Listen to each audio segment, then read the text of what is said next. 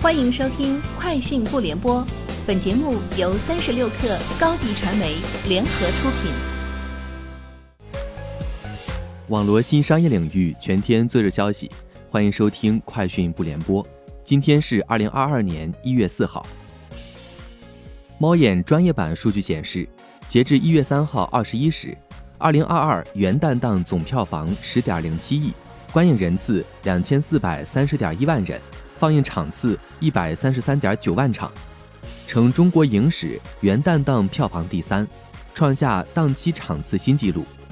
档期票房前三影片分别为《穿越寒冬拥抱你》三点一七亿，《反贪风暴五：最终章》二点二五亿，《礼貌扮太子》二点二三亿。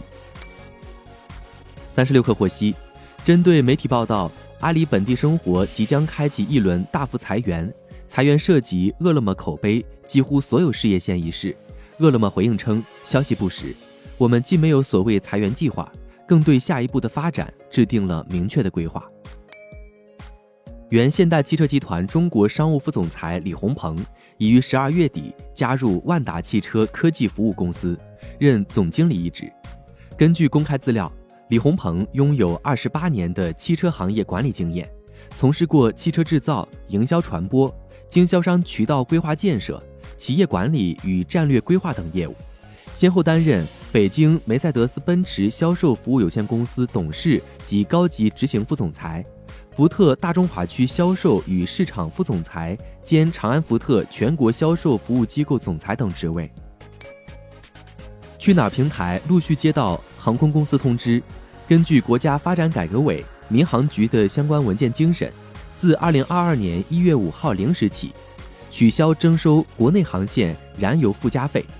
截至二零二二年一月四号十三时，去哪儿平台已接到海南航空、天津航空、昆明航空、桂林航空、西部航空、瑞丽航空等航空公司的正式通知。下午还会陆续接到其他航空公司的通知。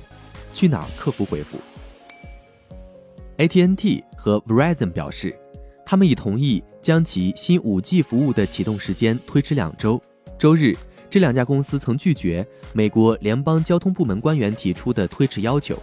此前，媒体曾报道过，波音首席执行官戴夫·卡尔霍恩和空客美国公司首席执行官克尼特敦促拜登政府推迟部署该计划，称这可能会损害航空安全。韩国三星电子。和 SK 集团正扩大对系统芯片领域的投资，前者建厂进度超前消息频出，后者收购合作消息不断。三星平泽三厂计划2023年下半年竣工，料成为全球最大的半导体工厂，生产存储器芯片和系统芯片。不过，目前盛传 P3 厂将提前至2022年投产。据报道。日本汽车制造商丰田汽车公司计划在二零二五年前推出自己的操作系统 Arene，并计划将来向斯巴鲁等子公司提供这一系统。该系统将能够处理自动驾驶等高级操作。